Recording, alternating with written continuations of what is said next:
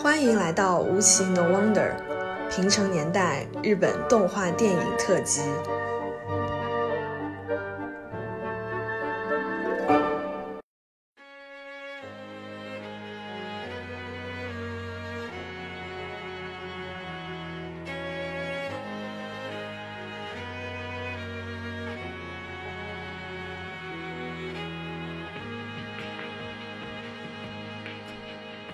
大友克杨是参加了反日反日美安保条约的斗争的这个学生运动的人之一，就是他是站在那个拒绝把日本就是变成这个美国羽翼之下的那个小弟的，他是站在这这个政治角度。那当时当然所有的人都是站在这个角度，肯定都是对啊，都是站在这个角度。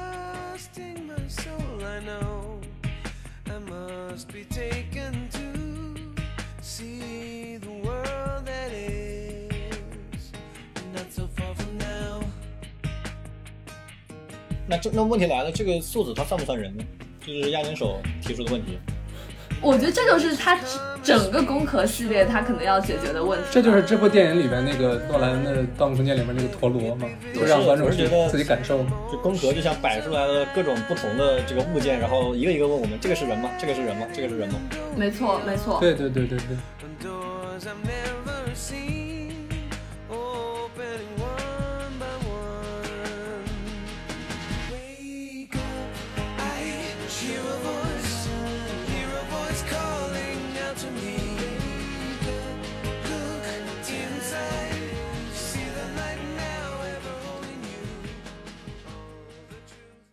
欢迎收听无奇 No Wonder，我是 Brad，我是黛布拉，我是羊驼。如果说第一期我们对平成年代几个标志性的人物和作品有了这个一定的介绍，那么这一期我们主要是说到平成年代时期电影感最为强烈的几部动画作品了，对吧？对。首先先说一下我们今天三部作品，分别是回忆三部曲、攻壳机动队。最后是人狼。如果说硬要给这几部电影总结一下这个共同点的话，就是这些电影无一例外的使用了大量的电影或者类似电影的那种质感和呈现方式吧。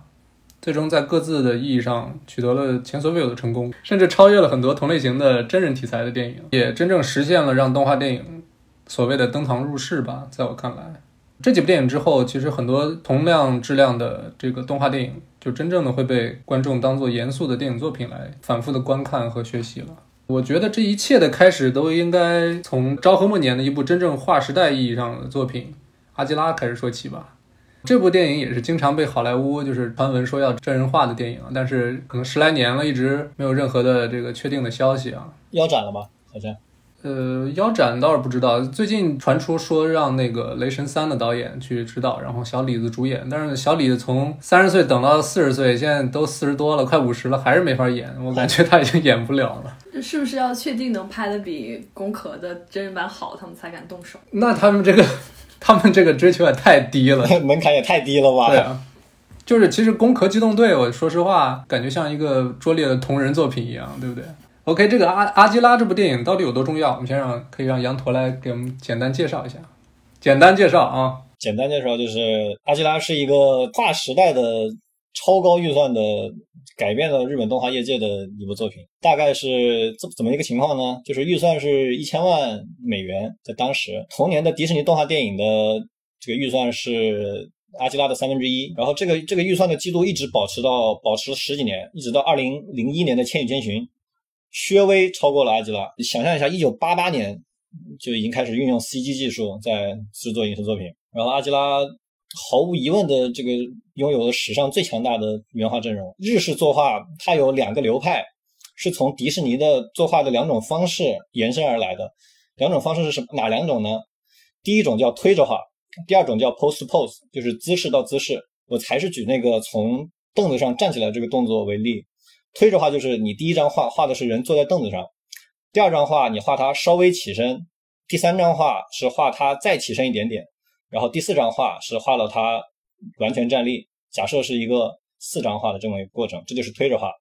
Post pose 是什么呢？就是你第一张画画他坐在凳子上，第二张画你先画他站起来，也就是先画最后一张原画。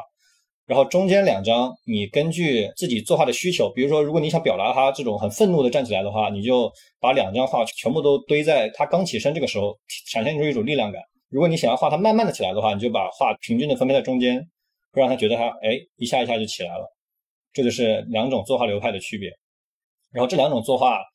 呃，在日本这边慢慢的衍生出来了时间轴系和演算系。时间轴系就是刚才我说的那种，演算系就是以 pose 为主，先想好我要做哪一些让人印象深刻的 pose。比如说在这个机器人动画里面，就是先想好两个机器人的最帅的姿势，然后中间的这个中间帧包括原画，主要起到一个和平的过渡作用，主要是来表现姿势。时间轴系和演算系再极端化，又变成了两个流派。时间轴系演化成了真实系，就是以真人实拍电影为目标去做成，不管是在轨迹还是踩点还是在造型上都非常接近真人实拍的这种流派。然后金田系就是从演算系衍生出来的，完全靠姿势来取胜。就是你会看到金田系的作画，它甚至都没有中间的这种动作了，全部都是姿势，它以姿势和姿势作为连接，就典型的是一些比较夸张的这种这种作画作品。呃，比如说各种机器人作品，比如说这个我们后来这个比较有名的一个叫宅社叫 Gainax 的作品，会有这种情况。我们刚才说的这四大作画的派系，就是比较早的时间轴系和演算系，然后新的真实系和金田系这四种作画派系，再加上桥本进史、大平进也和汤浅正明为代表的崩所谓的崩坏系的这种原画，一共是五大流派，全部都在阿基拉得到了运用，得到了发展。事实上。金田系和真实系这两种作画流派也是通过阿基拉有了这个质变性的发展。你会发现这几种流派的所有的代表人物全部都在阿基拉出现，并且全部都有着非常作重要的这种作用。阿基拉是一个几乎是预算无限的一部电影，它一共用了三百二十七种颜料，就创造了全新的数字。所以你会看到，就是阿基拉跟包括风之谷在内的，就是任何的老的动画比，它的色彩都非常非常的鲜艳。你会看到。专门这个创造了一种颜色叫阿基拉红，就是为了表现出这个主角的这种红色，包括他摩托这种红色。就他那个尾灯嘛，摩托车那个尾灯拉出来那条线，就是特别有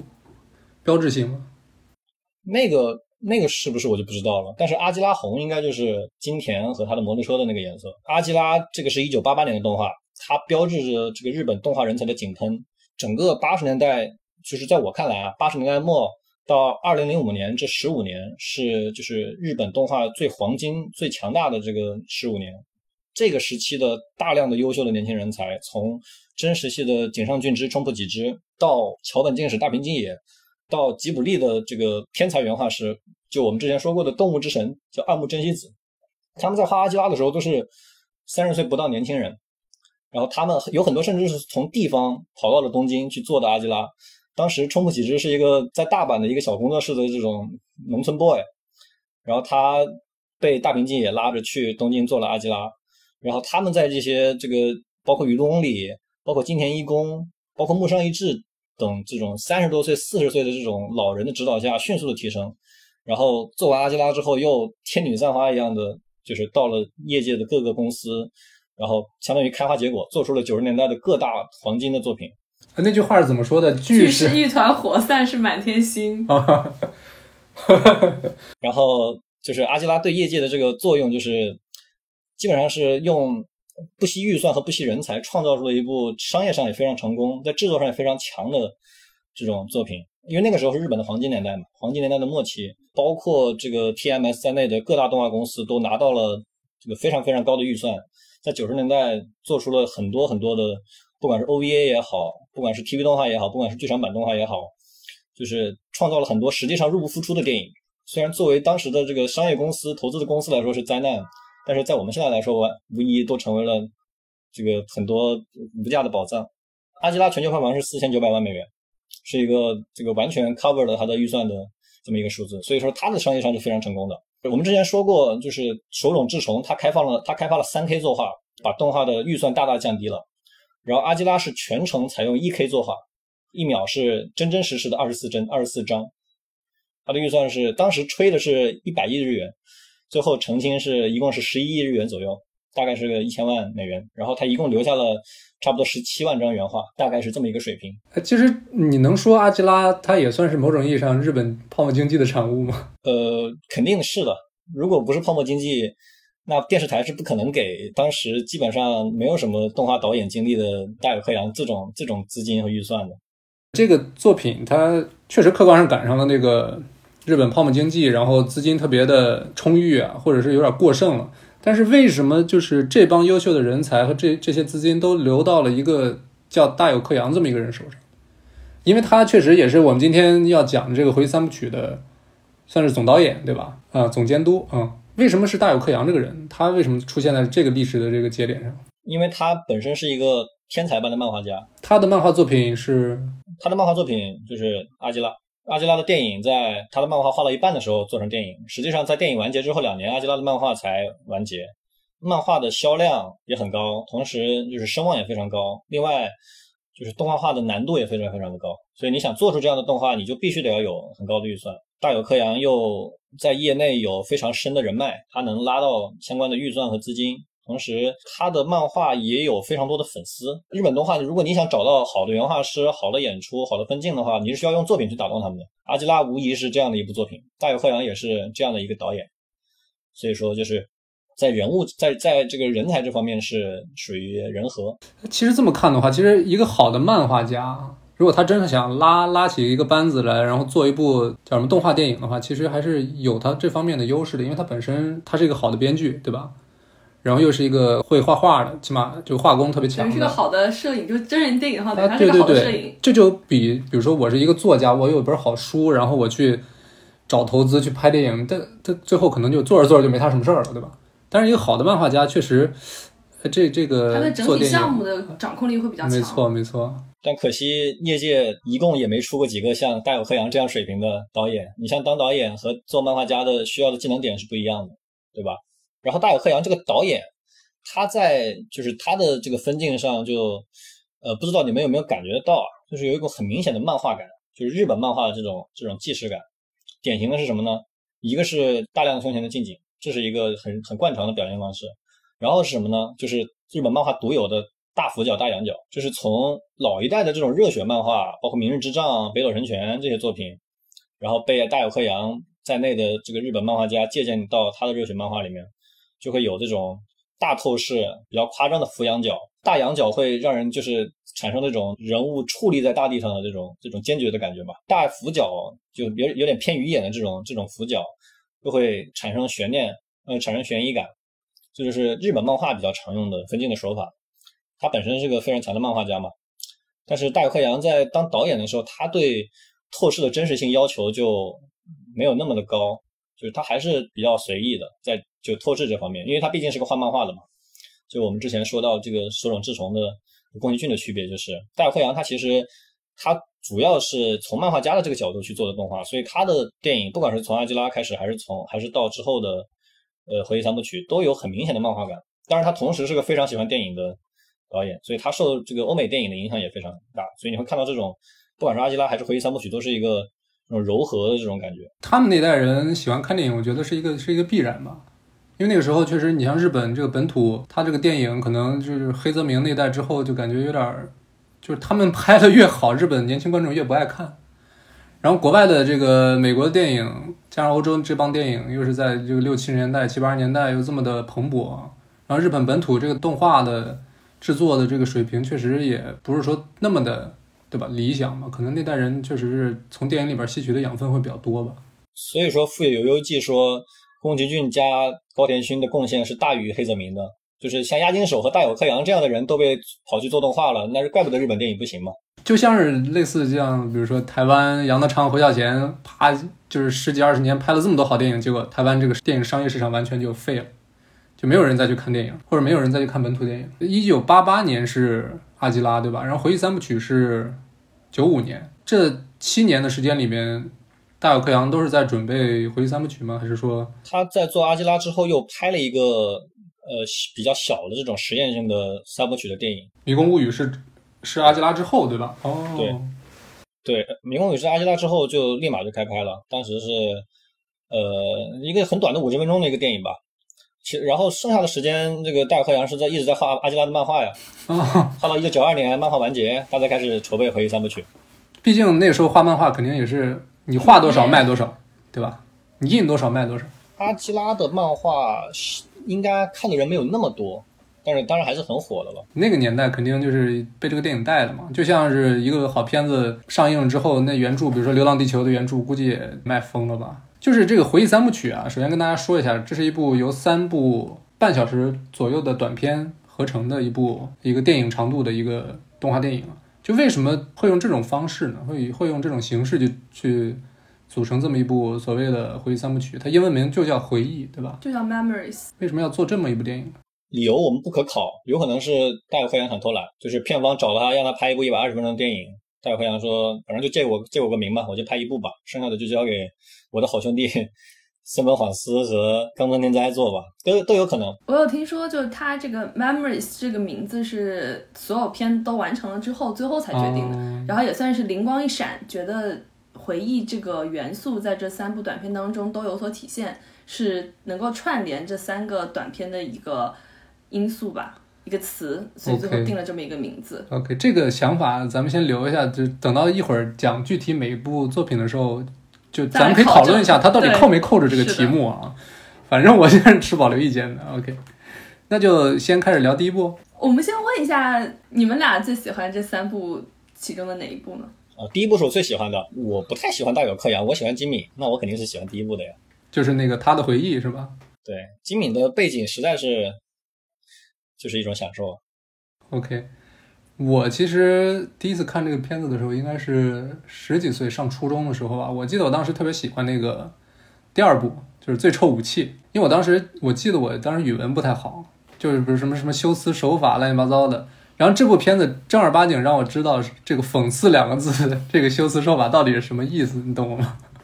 但是就是有点有点用力过猛了嘛。也不是，就是这个片子确实它的这个展开确实挺神的，我说实话。然后包括这次我在准备这期节目的时候，我又看了一遍，还是觉得这个片子其实《最受武器》这这部短片啊，其实特别适合拍一个真人电影，或者特别适合改编成一个真人电影。一会儿我可以就是展开说嘛。哦，Debra，你最喜欢？其实我都还挺喜欢的，但你们既然都挑了，那我就说我最喜欢《大炮之前》。你本来从之前聊的时候，你不就是喜欢这个？对我还是挺喜欢《大炮之街》的，嗯，但从刚才 Brad 讲的这个改编成长篇电影来说，其实我觉得《大炮之街》的改编空间更大一些，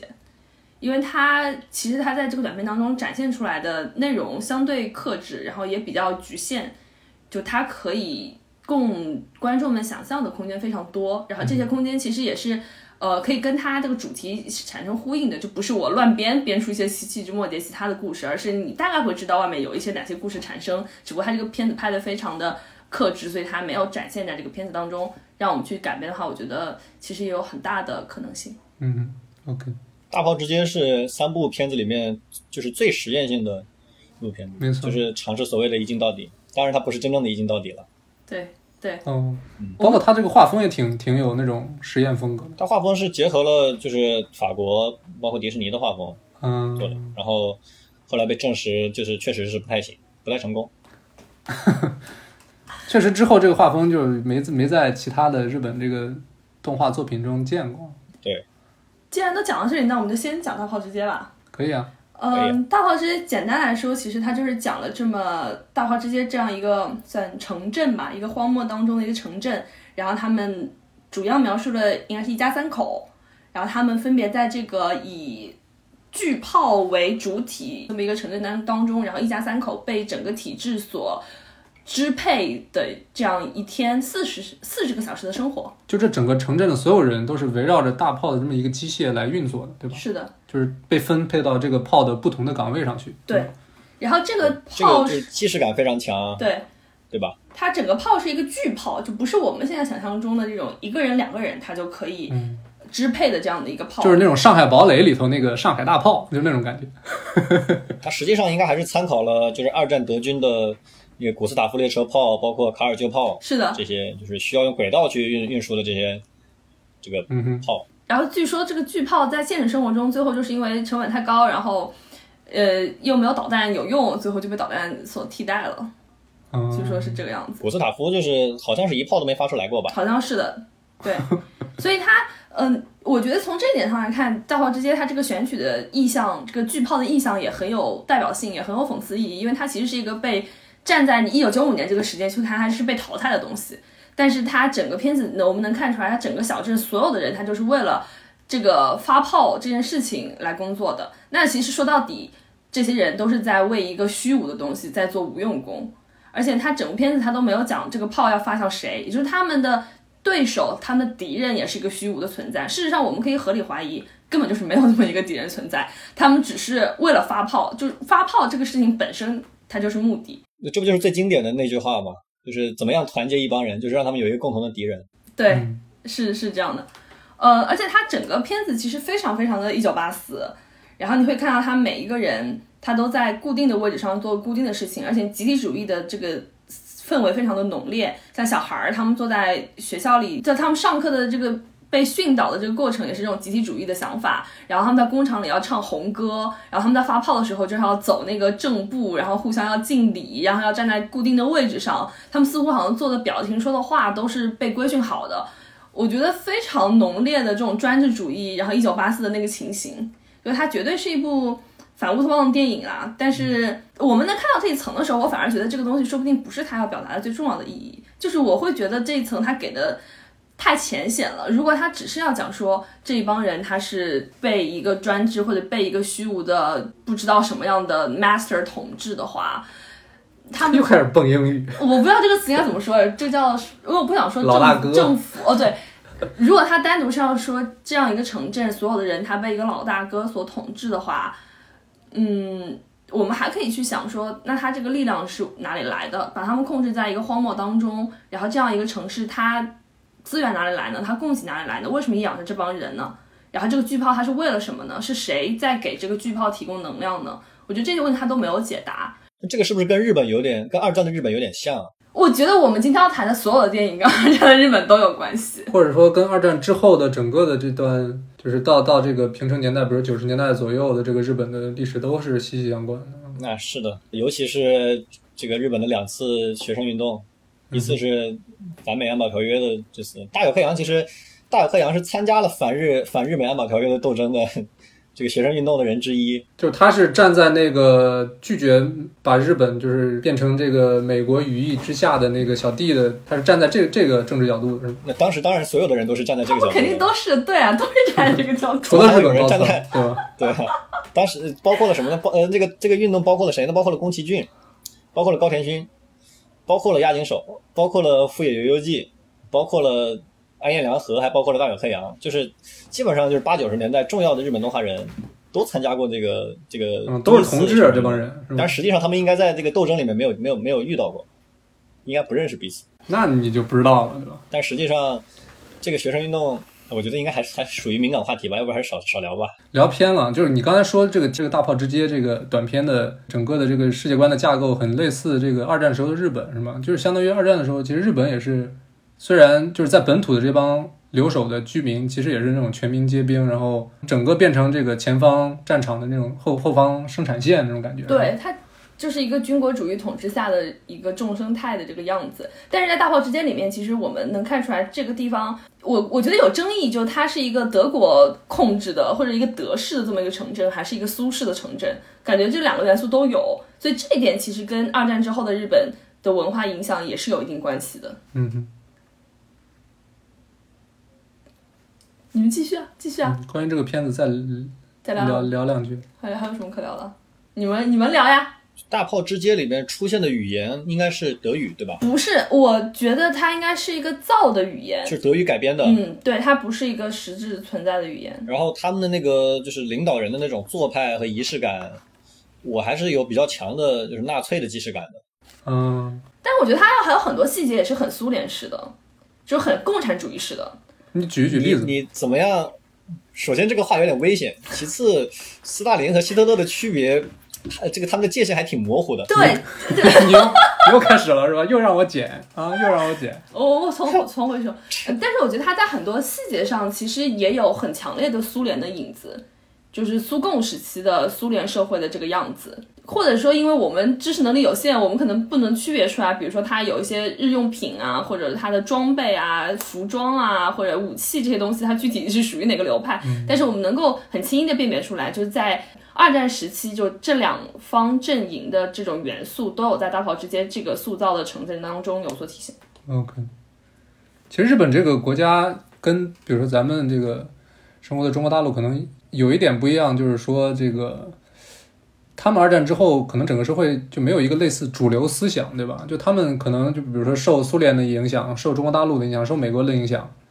或者受这个德国的影响，尤其是到了六七十年代，可能这这各方思想的冲突尤尤其的激烈，对吧？我觉得他二战之后，除了日本，我觉得这是大和民族民族性当中有一点这种军国主义的这种残留，或者这是他们就长久以来几千年以来一直有的这种一种文化性之是外，，毕竟战犯都没死，都回来当政客了，肯定有对参与。对对，呃，我觉得二战之后他们还是受美国的影响比较大，不管他们从经济形态上还是从他这个政治结构上，其实都是受美美国影响比较大。而且毕竟，呃，他们跟德国在二战之后都是战败方嘛，他们于心于力也都不能说我受德国什么正面影响，或者我把受德国的影响明明确确的表达在我的这个社会文化当中。然后苏联大家都知道，后来冷战了，那日本如果站在美国那边之后，它必然是要跟苏联保持关系的。对，但是我们又知道，日本离苏联和这个红色中国的距离是非常近的。没错是，的，就是共产共产党在日本的活动有一段时间也是非常的这个火爆的。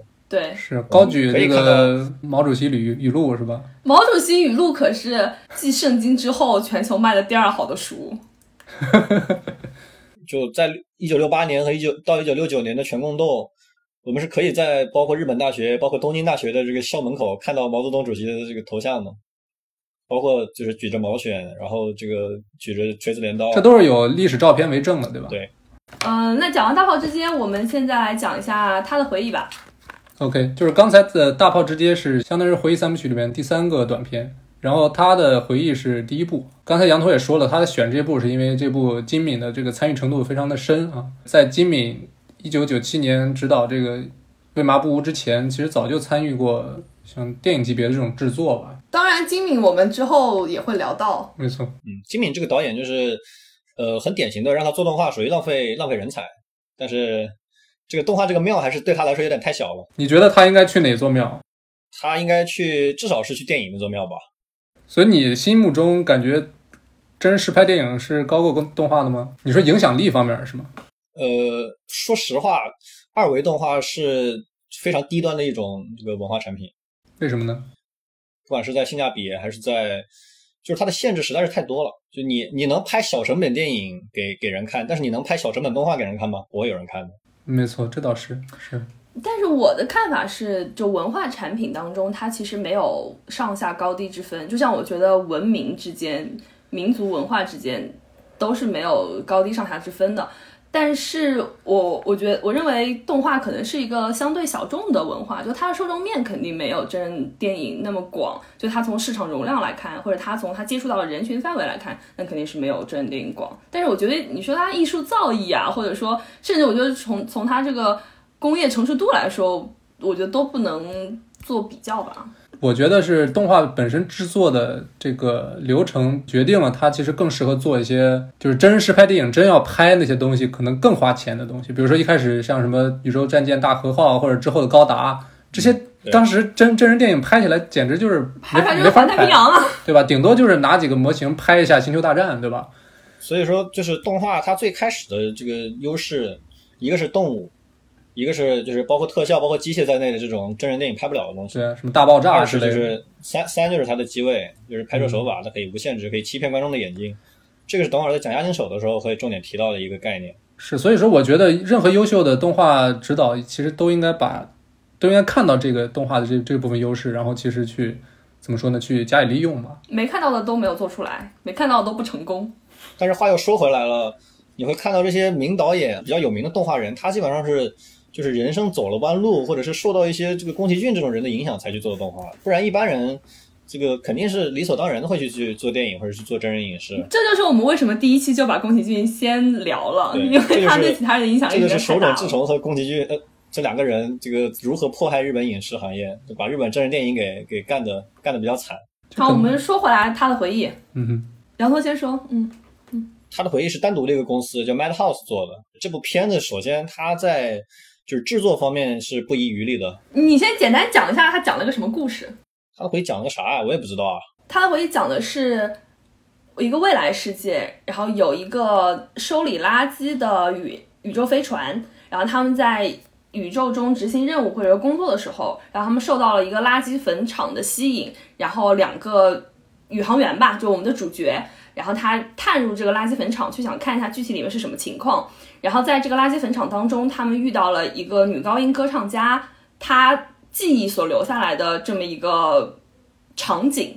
然后他们受到了她记忆的一些诱惑跟吸引，发生的一些故事。但是他具体的表现手段就很精敏化，对吧？是的，他的回忆是一个非常非常精敏的片子，虽然金敏没有当导演，但他是他是什么角色来着？金敏是就是脚本，呃也就是编剧加上背景美术，是一个非常奇怪的组合。一般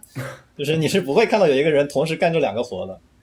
因为就是编剧是最需要你写东西的这个职位，就是最需要你创，就是在概念上去做创作的一个一个职位。然后美术又是非常需要画力的一个职位，所以当你如果你能同时兼任这两个职位的话，你为什么不去当监督呢？所以他去了。对，所以所以回忆三部曲就是极大的浪费了金敏的才能。当然，那个导演的三本晃司也是一个非常优秀的导演了。你继续说为什么喜欢他的回忆？我我喜欢他的回忆是因为他的作画就是就是没什么好说的，就是强啊。从演技到就是特效到爆炸，就是都是无方全方位的强。就在当时这种技术条件下都能看得出来，尤其是机械作画，机械作画是非常考验技术，并且就是预算非常高的一个一个一个类别的作画。就是你任何的动画，包括现在，现在已经没什么人愿意画机械作画了。我们现在能看到九十年代有这么多的有优秀机械作画的这种电影，是这个莫大的荣幸。他们实际上都是耗费了原画师大量的这个精力和时间去完成的。然后金敏的美术是在除了《老人 Z》以外，第一次出现在这个电影屏幕上，或者是出现在这个动画作品中。他的这种美术一下就刷新了这个动画电影的这种这种对美术的对背景的这种定义。你们看到，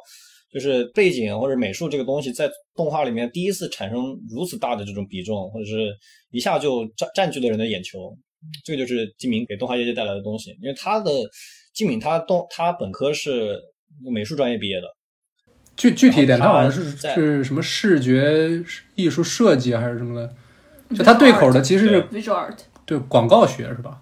那种。对，然后他中间又画过漫画，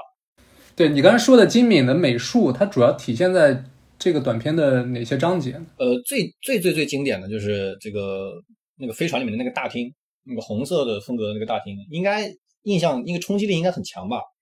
就我觉得给我的留下来的印象非常深。就是他们两个那个富丽堂皇的那个大宇航员一一一下电梯，然后电梯门一开开，然后就展示的那个景观是吗？对，你能你能看到就是它的那个背景，就是整个大厅的那个就是线条非常的多，很密嗯很杂，然后又就是透视非常的美术感，就是它很有纵深感。就我们说金敏的背景美术是非常非常偏艺术、偏西方美术的这种这种感觉。就它很简单的，它用了几个柱子，就把这个背景变成了单不是单纯的背景。它在它把那个背景分成了两层，一层是前面的一层是几个柱子，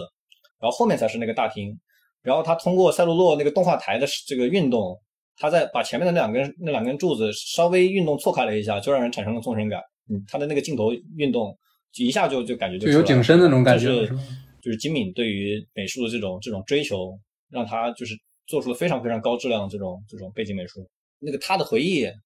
里面有这个一个有几幕冲不起之的非常标志性的真实系的原画，不知道你们有没有印象？就是那个小女孩，那个小女孩就是呃其中的一个主角，她的她的那个死去的女儿，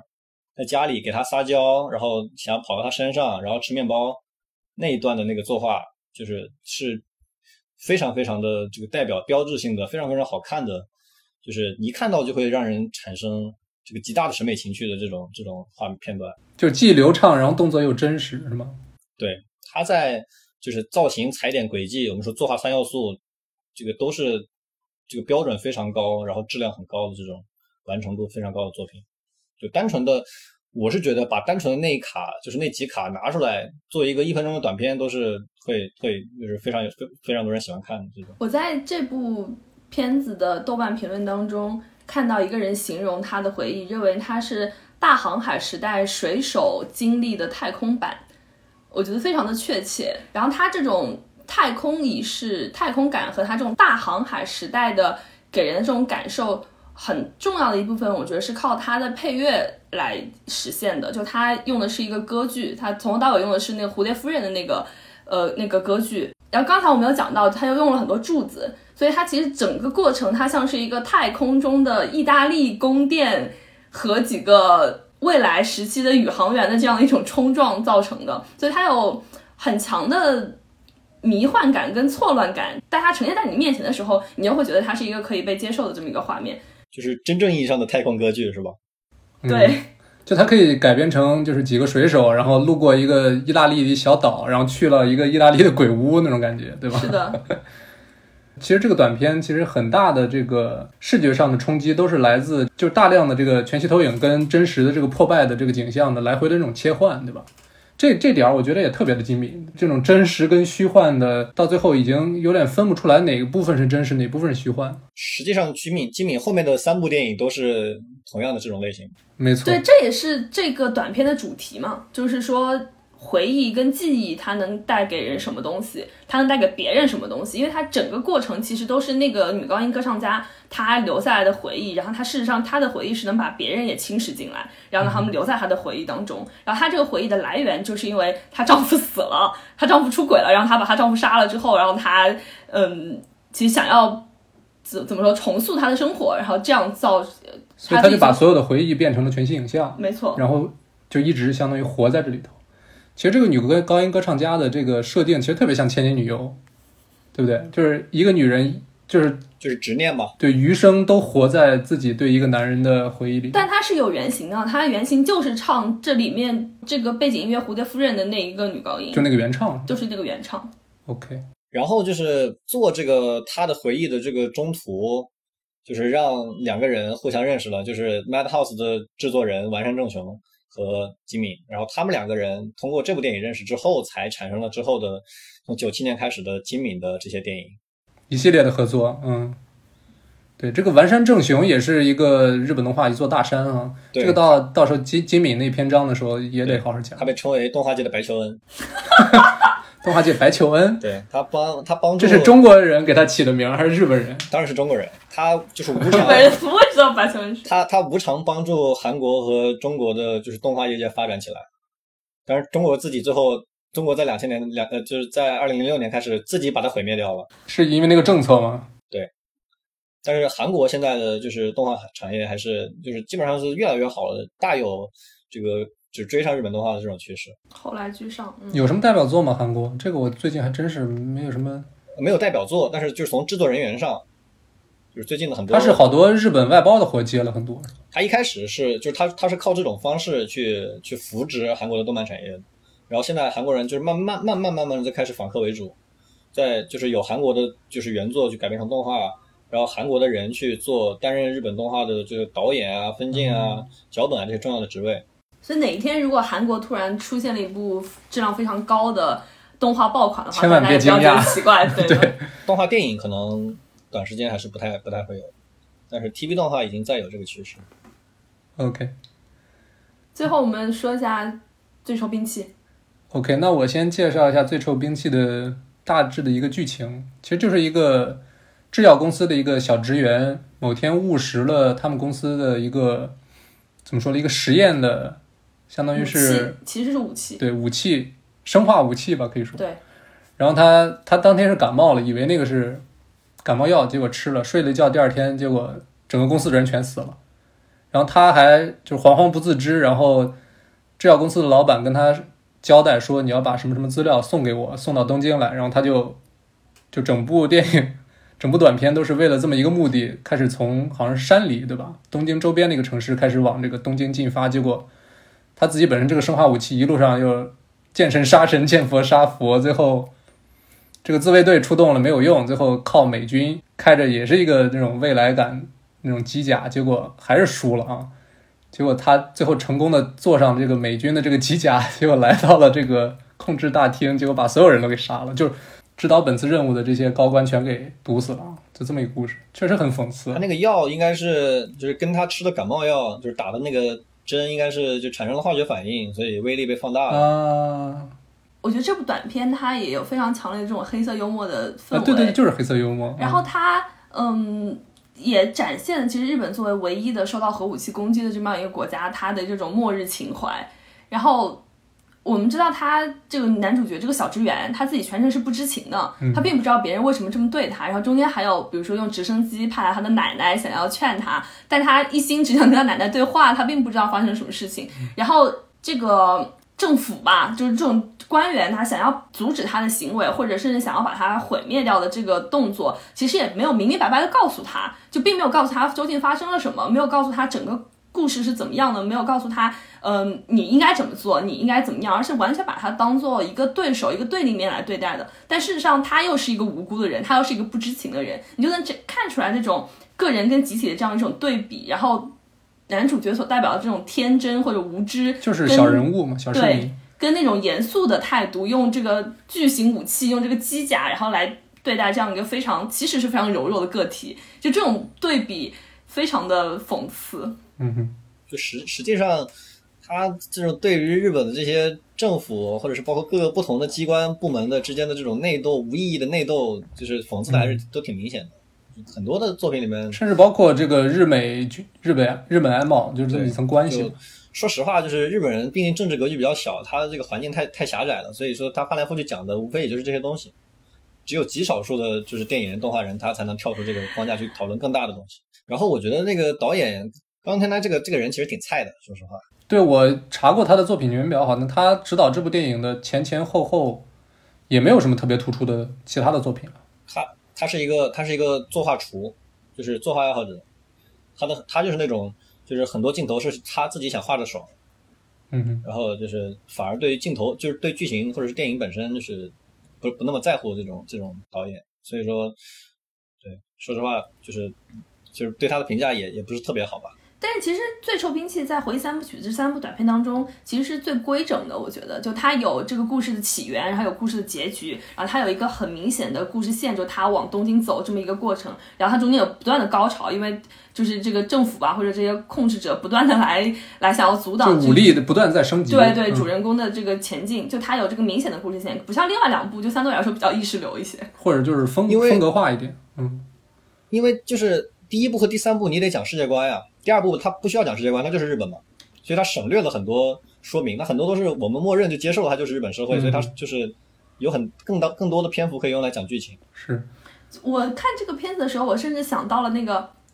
那个怪兽叫什么来着？哥斯拉。哦，对我我我甚至想到了哥斯拉，就是其实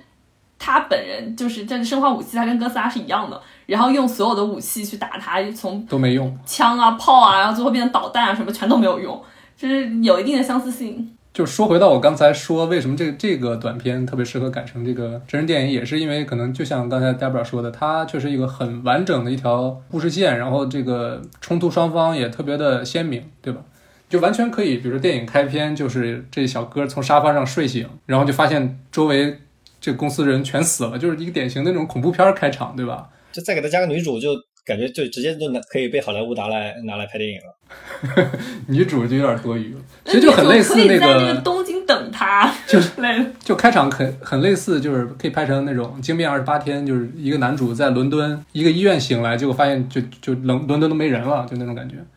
然后可以就是双线叙事，然后那边就是整个这个日本，比如说军事作战那个那个，对对对，高度戒备，然后就大家就不不明白，然后最后他跟那个比如说医药厂的高层视频面试，然后展开这个主线的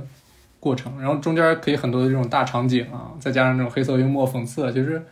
然后最后这个结尾实在是太神了，我觉得。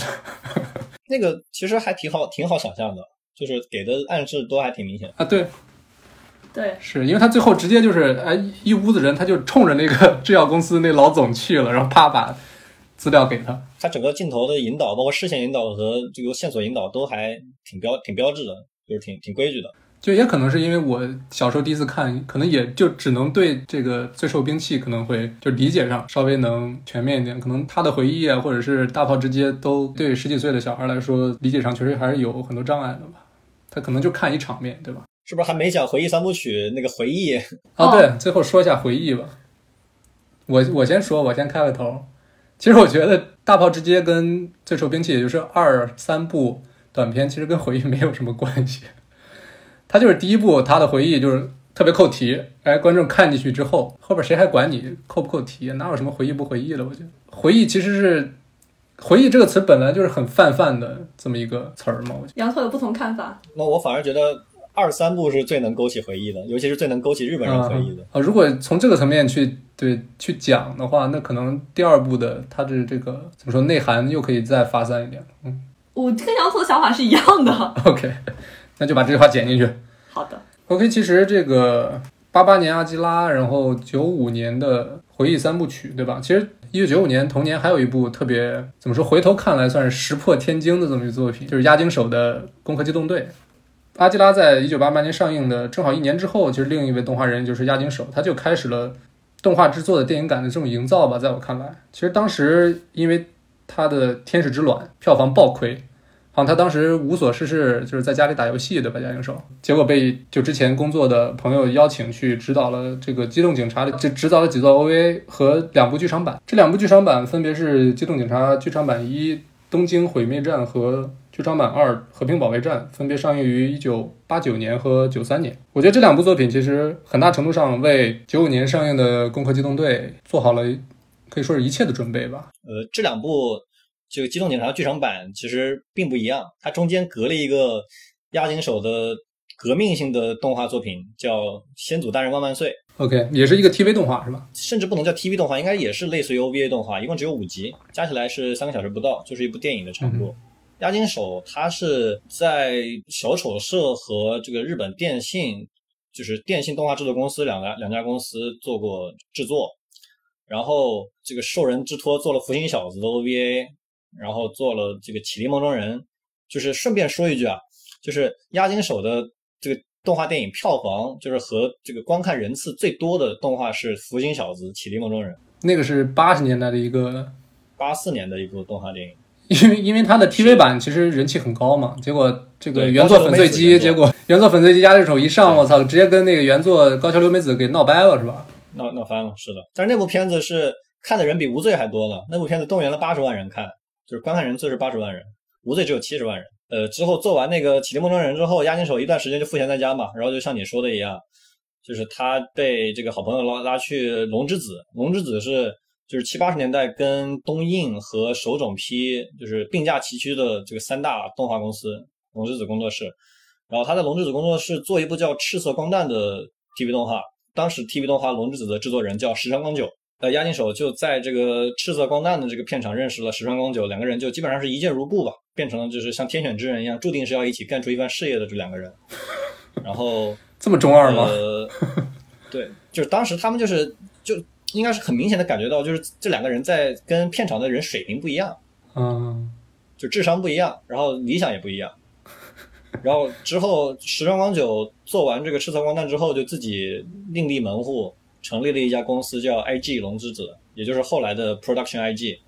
啊，就是这 I 和 G 这两个字取自于他自己的名字石川和这个合伙人一个原画师叫后藤龙信，I 就是伊西卡瓦就是石川嘛，成立了龙 IG 龙之子，然后龙之子开始以一个这个直升机一般的速度开始从一个小作坊变成一个动画公司，变成一个巨型动画公司，然后中间就在很早的时候就托押井守去帮他们，一九八九年拍了这个呃先是拍了六部 OVA 的这个机动警察。当时跟时装公主没关系，后来在决定拍《东京毁灭战》的时候，就是八九年之前，是把时装光久的 Production IG，就是当时叫 IG 龙之子，找过去当了东东京毁灭战的制作助手。然后九二年这个和平保卫战就直接是制作公司就是 Production IG 了。然后这两个人就从八九年一直到到到之后的九五的攻壳机动队，就非常理所当然的，一九一九九五年的 Production IG 基本上就是围着押井守在转的这么一个动画公司了。就整个公司的，就是包括制作技术方面的这个进步，都是以押金手的需求为核心的。就是押金手说我们要做，我们要摆脱赛璐珞了，我们要开始做数码做动画了。押金手说我们要开始，就是我们要开始用一个软件叫 PS 了。然后他们为了为了使用 PS，还特地去买了 Mac，因为那个时候就是 Windows 好像还用不了 PS。这么牛逼吗？对，PS 它是，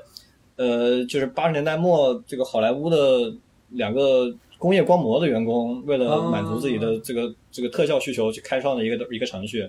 后来成功的就是商业化了。然后当时一开始是只在 Mac 上，只在 Mac 上用，九五年就就是非常理所应当的，就是押金手当时也是一个这个虽然票房非常的失败，但是名声非常的好的一个这样一个一个导演，然后他就跟就是跟 Product Production IG 一起这个改编了侍郎正宗的原作《宫壳机动队》，做成了一部动画电影。但是当时这部电影的预算也不高，预期也不高，因为毕竟它没有原作基础，就是它之前没有过任何的动画，没有过任何的影影视作品。那个时候侍郎正宗的这个原作漫画的人气怎么样？呃，不是特别高，因为它毕竟讲的太，就是说实话，漫画是给年轻人看的，嗯哼，对吧？宫宫壳机动队虽然原作漫画比押井守要更青少年一点，但是还是没有那么的青少年。，OK。他讲的很多就是日本政治的那些东西。但是现在其实回头看，我觉得这个《机动警察》两部，再加上《攻壳机动队》，其实就在三部电影整个这个时间线过来，就这几年押井守的成长是肉眼可见的，就是有一种飞速的成长，就像刚才羊驼那个像坐直升机一样。就虽然主题上一脉相承，然后内核其实也就是很很类似嘛，就是人与机械或者人与科技啊这种，但是它的不管是技法还是说制作层面，都是一种挺厉害的一个进步吧。这要从就是这要从那个福音小子开始说起。押井守他在拍《福音小子·绮丽梦中人》的时候，他是一个纯粹的喜欢电影的动画导演，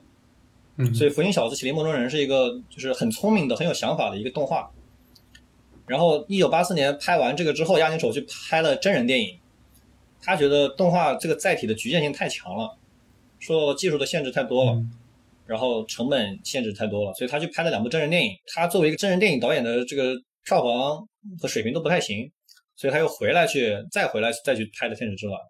所以说，他拍过真人电影之后，他才把真人电影的这些东西引入到动画业界。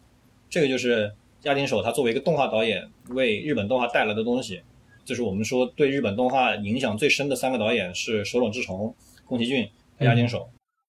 手冢治虫是把预算降下来了，宫崎骏是把质量提上来了，押金手是彻底改变了动画的制作方法，是把真人的电影实拍的电影的这些东西带进来了。他引入了三个概念，一个叫景深，一个叫透视，一个叫景别。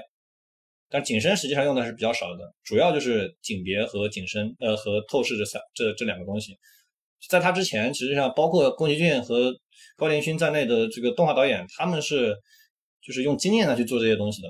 他们就是感觉嘛，他们在会纯凭就是就是自己的观察去做。就比如说宫崎骏，他一直用的是望远镜头，但不是因为说他知道望远镜头是什么，而是因为他觉得这样是最好看的，最符合人眼的这种观察平常的这个观看习惯的。但是押井守是就是把这个真人实拍的这些东西全部都引入到这个动画，它是完全完完全全的要求你的透视构图是要符合真实的情况的。就是他作为一个拍过实拍电影的人，他觉得呢，他说动画要以所有的人见过的东西为基础，要有真实感。所以说当时的动画，尤其是赛罗洛动画，它是满足不了这种要求的。所以押金手是大幅的推动了这个日本动画从赛璐珞转向数码制作，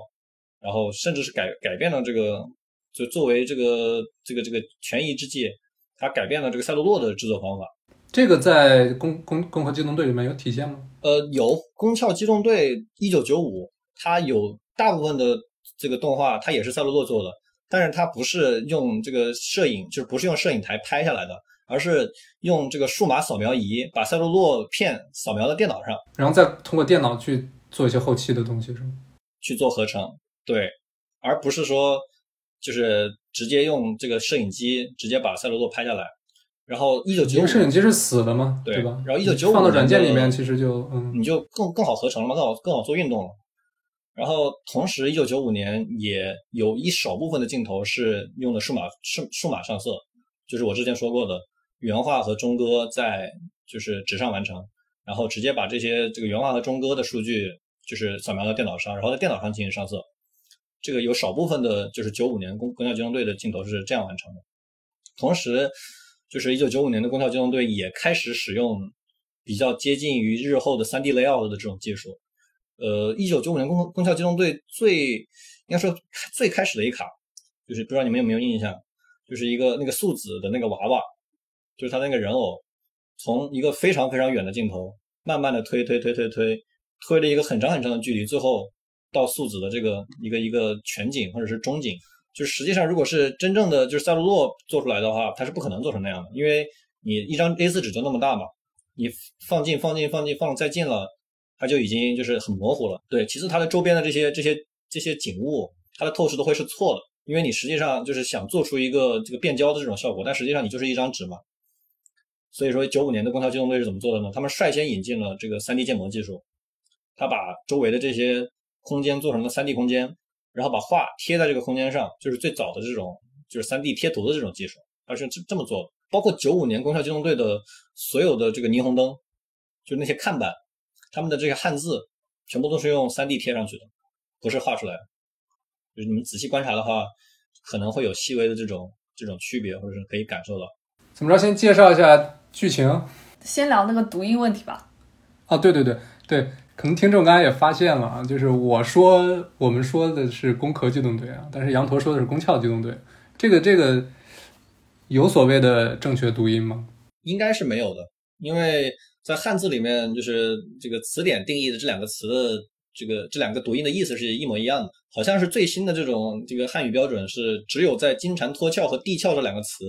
是要读壳，剩下的都读壳。对，而且这部电影在诞生的时候，它就是有两个名字嘛，就英文叫《Ghost in Shell》，然后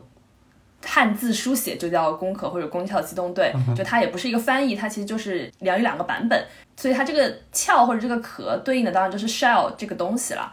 嗯，我们只要能表达这个意思。我觉得就是可以的，而且汉字当中，既然这两个意思是相同的，那当然这两个读音都是成立的，都是成立的。然后我的想法是，既然壳大家一下就能反应过来，但是你是一说壳，可能大家还还在会会想说是哪个字儿，你懂我意思吗？所以我就读工壳嘛。但是羊驼他可能他已经费力改过 改过来了。对我我特地费力改了一下，改了。对，那你就读壳呗。所以我我觉得理解上没什么障碍。嗯。但我们其实说了一个事儿，纠结这个问题也不是很有意义。其实，对对，剧情你介绍一下，我介绍一下哈。你看我们大，都有点怵，都在逃避，都有点怵介绍他剧情这件事情，都在滑。宫壳宫壳剧情怎么介绍呀？先把主要人物说一下吧。你想起了人物就带起来故事嗯，呃，宫校的主体就是公安九科，公安九科实际上就是。在当时的这种世界观，就是日本独有的这种这个警察机关，那是基本上是政府直属的这种，有点像特务机关一样，它专门去去处理这些跟就是电子化或者是说一体人相关的这些犯罪事件的这么样一个就特殊的警察机构。或者说，就是日本的公安跟咱们中国的公安不是一回事儿。咱们中国的公安其实可以和警察划等号，对吧？对。但是如果大家看过柯南的话，就知道就是。其实日本的公安跟日本的警察是不是一个体系的，对吧？就日本的公安可能更像是对标什么美国的 CIA 啊，或者是英国 MI6 那种感觉，对吧？都是特工。对应的是中国的国安啊，国安局对，嗯。然后在现实生活当中，日本应该是公安有一二三四课，是没有九课的。因为当然，它这个故事设定在二零二对啊，就是九年，就那个年代，可能犯罪的这个整个的这个归类又多了，然后归归归归到九课了。九课就专门负责像刚才杨头说的一些高科技犯罪，嗯。然后它这里面的人物都是一些。就未来未来社会，大家可以就是把自己的身体的各个部位换成对生化的或者机械的，也就是说叫一体化。对，也就是说在二零二九年，日本的社会它仿生学技术跟呃人工智能技术已经非常发达了。它发达到什么程度呢？就发达到你可以替换我们人体的这个生理的部位。它不仅仅说是像我们现在概念中换一个义肢啊，或者给你装个假肢的这个概念，而是它能够把你的呃从里到外、从上到下所有的部分都换了。然后这里保留你的记忆是，嗯，其实记忆也是可以被大脑，其实记忆也是会可以被篡改的。然后大脑，嗯，那它那个电子脑是啥意思？电子脑就有点类似于芯片。然后在九五年的《攻壳机动队》当中，应该一体人化率最高的应该是巴特，也就是应该算是男一号吧，或者两个男主角之一，可以这么认为。他的一体化率应该是百分之九十五。然后我们的女主角就是草剃素子，她除了大脑和一部分的脊柱之外，身体上百分之九十都是一体化了。然后还有三人组当中还有一个托古萨，然后他在第一部的时候应该是一个纯真人，除了电子脑吧？对他只植入他他只植入了电子脑，因为他不植入电子脑，他没法跟其他同事协作，对吧？对。对，所以他是可以，比如说他可以外接那个通讯工具，然后可以得到这些技术化的辅助，但他本人其他的部位他都是真人，然后他也是一个有家庭的人，他有妻子有孩子，然后巴特是养了一只狗。但是素子看起来就是一个跟其他的情感完全没有关系的这样一个人，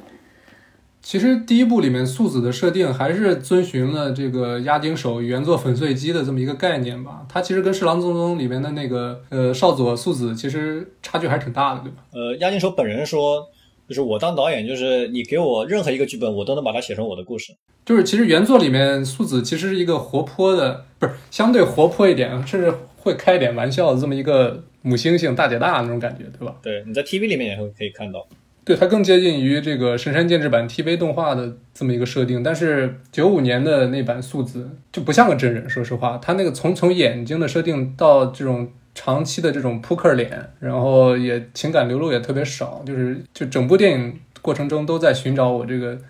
就是人生的意义，或者是就是那种什么我的存在这种的感觉。因为九克公安九课他就是负责解决一些这种一体人的一些案件嘛，所以他们当时遇到的案件就是这个傀儡师的这个事件。傀儡师他本人其实是一个，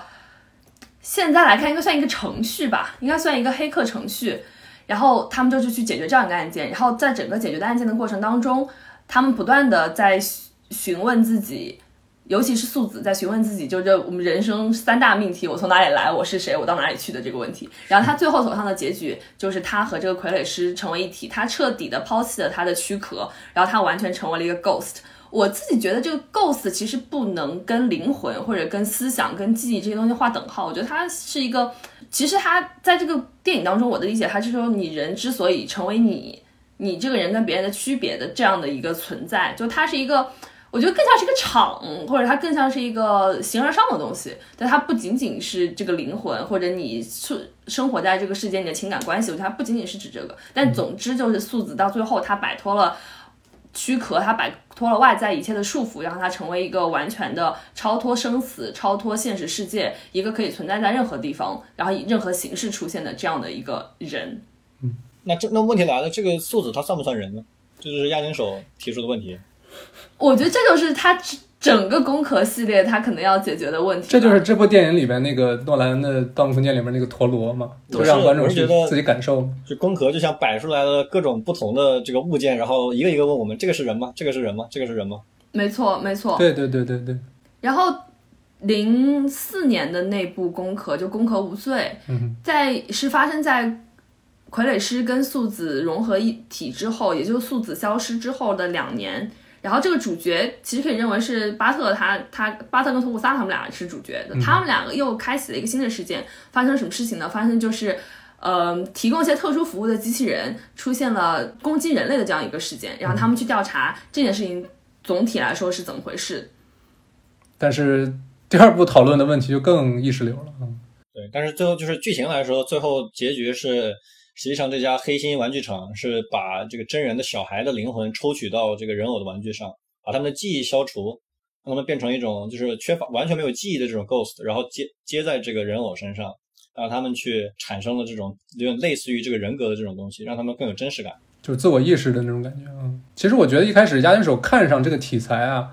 很大部分原因是因为这个怎么说世界观的设定吧，因为你一看到公安九课，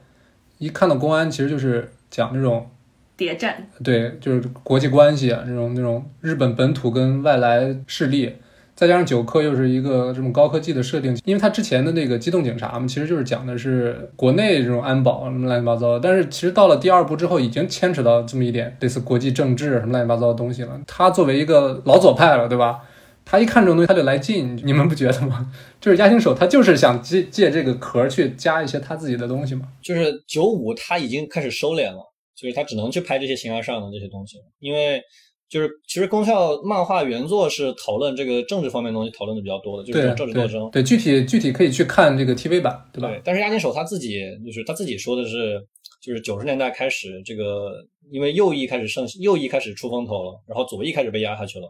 所以他作为一个经济烂了嘛，他作为一个老左派，就是他的发挥空间就是越来越少。所以说他在宫壳就只能去做这些比较深、比较黑深残，也不是黑深残吧。或者说当时社会上愿意听这种左派言论的人越来越少了，对吧？对。然后就是他像他这种真左派就选择了这个避而不谈，去去去搞一些形而上，然后像宫崎骏这种，虽然宫崎骏也是真左派吧，但宫崎骏就是真正意义上的避而不谈，押井守是去讲一些这个形而上的东西，去隐晦的去往里面塞私货。我觉得某种程度上来说，就他们两个选择了两条不同的道路。就我们上集有提到，嗯，宫崎骏他对所有社会问题或者所有情感问题最后的解决方法就是爱与成长，他用这个主题来解决所有的问题，他认为这个是其实这个社会所有症结所在的最后这个钥匙。但是我觉得在押井守这边，他其实更多是一种哲思或者哲学的思辨，他用哲学。或者他用人类自身的思考来代替寻找一个答案本身这件事情，所以他的整整个故事就显得更加的不贴合实际，或者离这种真实社会、离我们身边的故事会更远一些。我觉得他们走了两条不同的道路，但是都是他们对于同样一个事件的他们自己能想出来的解决的方案。或者说就是两个就是两个左派，他们这个思想慢慢慢慢在。这个心里边萌芽，然后结出了两个不同的果子。对，押井守这个对宫崎骏的评价可有意思了。你说，就是作为一个电影导演，押井守，我是感觉很明显的，就是他是有点不把人当人的意思。当然是也是他自己说的了。他说，就他自己亲口说，电影不应该着重表现人与人之间的感情。他说这是文学该干的事情，电影应该关注人类和社会的构造性问题。然后这种电影观。就他决定了，押井守的作品中的人物都是符号化的，都是形而上的，尤其是从《攻壳机动队》开始，其实从《机械警察》开始就有就有这么一个很明显的倾向。我觉得这可能也跟他的就是真人电影拍的不行的这个原因也是不是一部分。就他是不喜欢保留，他喜欢拍人偶，他想把这个人物全部都当成工具人，全部都这个表达出他想表达的东西。所以说，真人电影他想做这个就做不了。但是，但是真人电影。对，遇到真真正的演员，然后他人演员也有自己的想法，对吧？他就可能拍的比较蛋疼。哎，整个拍摄过程也不一样。你在拍摄真人电影的时候，你都是跟人接触，你跟实实在在的这些工种上面的这些操作的人员在接触。但在画动画的时候，这个情况还是有所不同的。结果到了到了新世纪，押井守可能是不是动画也不会拍了，真人电影也不会拍了，就脑子里一坨浆糊。他说，押井守说，就是动画里的人物跟人偶其实没有区别。这个就是跟实拍电影的这个很大的一个这个不同的地方，所以说，所以说他才要去保留动画人物中的 ghost，他可能就是愿意拍《空壳机动队》，也是想就是先以人偶出发，然后在他们的心中或者是脑中去存一个 ghost，然后塑造出他想塑造的这个东西。比如说最典型的就是无罪。我们说无罪里，无罪是纯粹的，就是押井押井守想拍人偶，然后提出的这样一个企划。我也感觉挺明显的，就是无罪里面唯一有人性的东西是什么呢？就是巴特养的那条巴基杜，就是押井押井守自己的自己的狗。那只狗，不是说是押井守的本体吗？押井守自己的狗。对，然后在他的好多电影里面都出现过，包括《机动警察二》。呃，对，和平警呃和平保卫战和这个九五宫壳应该都是客串，就是客串出演了一下。然后零四的无罪直接变成了一个这个很重要的一个。其实无罪里面就有那么一句台词，就是说人偶及人类本身，他其实有明确的讲出来，他觉得人偶跟人之间的关系。当然他在讲这句话的时候，也是在提醒观众，我们要讨论人为什么为人的这个话题。其实人偶这么个意象，在很多电影里面都有，不管是《银翼杀手》他最后那个塞巴斯蒂安那个家，也全是人偶，或者说金敏的《红辣椒》里面。有一个这种角色也是全全都是人偶，我觉得可能大家都这这些创作者都意识到这个人偶跟人，或者说他们就是作品里面都是在讨论人嘛，拿出来一个似人但是非人的东西去一对比，就容易凸显这个人本身的这么一种存在的价值吧。对，反正押金手应该是就是最不把人当人的这种这种导演，感觉特别特别的明显。其实就抛开我们很明显，包括我们之前谈过的，就从《银翼杀手》到《攻壳机动队》，然后到。黑客帝国的这些互相影响之外，其实，在看呃，现在再回去看功课的时候，我又想到两部片子，就是一部是我机器人，没有看过吗？其实他讲的其实也是对，也是就 I Robot，他讲的也是这个人或机器人嘛，机器人有了意识之后的一些故事。然后另外一部更加明显的事情，就也是斯嘉约翰逊演的，就是 Lucy，超超体超体，他这个 Lucy 最后的结局也是他跟。就跟父子一样了。对对对，他就成为一个超脱躯体的这样一个存在，就是在那个电影当中呈现它变成了一个 U 盘，那个就比较搞笑啊。但是其实他要讲的事情，也就是说你这个意识是可以脱离本体存在的，然后他们最后成为了一个超自然的这样一个 nature，就你都不能把它称为这个是没有一个本体存在。嗯对，其实它跟素子最后的结局是挺像，他们。呃，真人版也都是斯嘉丽·约翰逊演的，所以而且上映时间差不多吧，前后年吧，反正没差多少。我当时觉得还有点，哦，斯嘉丽·约翰逊是不是就现在选片上有这样一个？不是，应该是那个时候，斯嘉丽·约翰逊可能他想走打星这么一条路，我感觉，嗯因为黑寡妇确实这个角色立起来了，对，然后又拍了很多这种打打杀杀，但是还好这几年回过劲儿来了，开始拍，开始又回到这个文艺片的战场。在《攻壳机动队》里面，我还有一点印象比较深刻的就是他，尤其是在《无罪》当中，他用了很多这个就日本文化的因素，甚至中国文化、东方文化，甚甚至是中国文化，但他有一个那个叫什么呀？庙会吗？还是什么游行？那个叫什么呀？对，那个就是实际上他是宗教的这个摄影组跑去台湾拍了一个庙会的实景，就是取材是取材于台湾的。哦，但你说它是一个大阪街头的那个，就是日本人过节，他不是也会有过街，然后会有那种举轿子，然后上面会有些人在跳舞，就哎，我现在一下想不起来那个词是什么，但就是反正总之就是一些东方文化当中的一些仪式。然后《无罪》里面他还用了很多很多很多的引经据典。用了很多很多的点，嗯，然后里面出现了很多很多的汉字，出了出现了很多很多的排句，然后出现了很多很多的哲学引用，就这个东西，无罪里面的汉字都是找了一个中国的这个中国人专门画的，呃，专门写的一个书法家。所以他其实我觉得他有对这个文化的思考，就他在回答人为什么为人或者人跟人之间有什么区别的时候，我觉得他是增加了这样一层文化性在里。虽然它是一个科幻电影，然后它是一个赛博朋克这个二二零二几年的一个未来向的东西，但是它其实有讲说你文化或者你的传统对你塑造这个人，或者对你人和人之间、人跟人偶之间加以区分，它是有关系的，因为可能。一个是文化的形成，它本来就是一个人类活动所形成的东西，然后另外一方面就是这个文化反而反向也会对人产生一定的影响，但它到后面它，我觉得它反而它又对这个东西进行了批判，也就是说，你这个文化是不是真实的？当人已经脱离了躯壳，当你的记忆可以被篡改，当你被输入的东西都是虚无的，都是。不实际存在的时候，那么文化这个东西它是不是实际存在的？而且文化或者传统这个东西，它是不是一个相对低阶的东西？就是当你人是一个自然人，或者当你人我们摆脱不了死亡，我们摆脱不了这个群体性，我们只能生活在社会当中，我们只能处在群居动物的生活状态的时候，我们才需要文化，我们才需要传统，我们才需要依靠彼此，我们需要这样一个共同体，然后来把人聚集在一起。但是当我们的灵魂，当我们这个 ghost 跟 shell 它可以区分开的时候，那是不是这东西就不需要了？就我觉得他反复的在这个东西之间横跳，然后他用一些就是现代社会当中的我们这个文化，我们这些经典，然后来阐述他一个就是反经典的这样一个逻辑。就我觉得这个是非常奇妙的。就是你看无罪时候的感感感受是的，就押井守他自己说，就是无罪，他想表达的东西就是凝在一个镜头里面，就是最后那个镜头，巴特抱着他的狗，托克塔抱着他的女儿，他的女儿抱着洋娃娃，然后。就是托克塔他们的后面的背景是一个温暖的家，是一个暖色调的家。然后巴特巴特的背后是一个就是冷色调的这种城镇，是一个这个别墅区。然后这种对比，就是对这里面就这几个角色，就是巴特和他的狗，然后托克萨，然后托克萨的女儿，托克萨的人偶，就是无罪里面他这个讨论过小孩算不算人嘛？就押井守实际上就是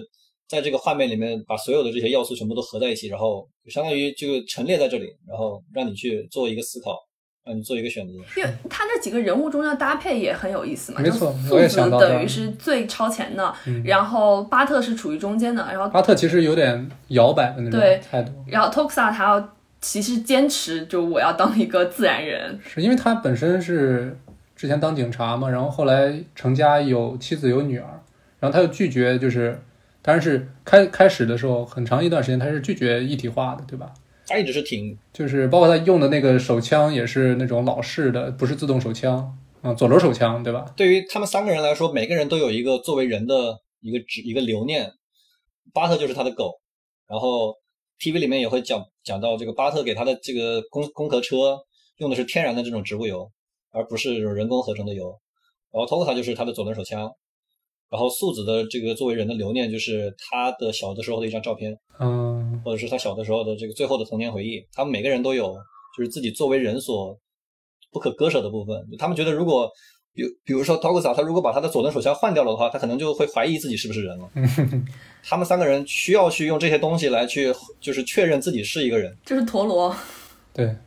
对，所以我我在看这两部片子的时候，我有一个感受，就是因为我们都知道它是押井守的作品，然后就像我们之前讲过的，就是一个电影作品，它其实是就是以导演的视角来看这个故事，所以我们很明确的知道，现在要表达这些意思都是押井守他自己想说的。那其实押井守他并不是一个纯粹的，我不不能叫反人类主义啊，就是纯粹的，他其实已经想明白了。这个人存在意义的这样一个人，当然我觉得没有人能想明白这件事情，但他所以他自己在这个作品当中也有这种反复的、之反复横跳的这种嗯拉扯和这种表达，就像我们刚刚讲，就素子跟 Tokusa，它其实是人为什么为人，人跟科技之间界限的两个锚点。然后巴特其实我觉得更像是代表大部分人这种想法，就是我并不知道我要在这两个锚点当中要站在哪一个位置，我要多少程度上让自己成为一个摆脱真实的人、摆脱躯体的这样的一个人。然后，但是你同时。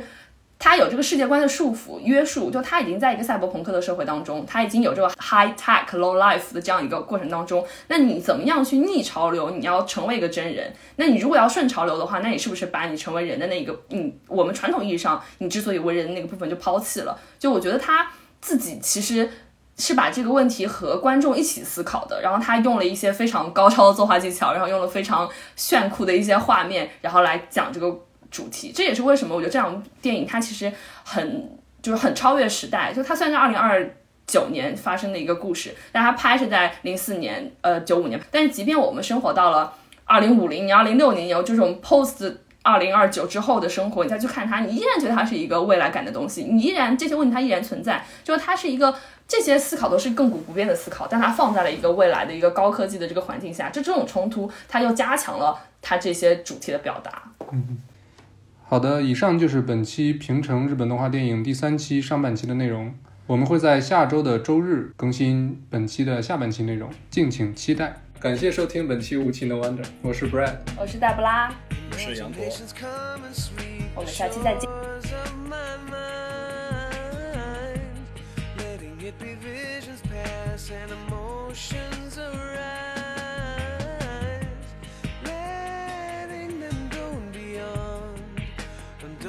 I'm never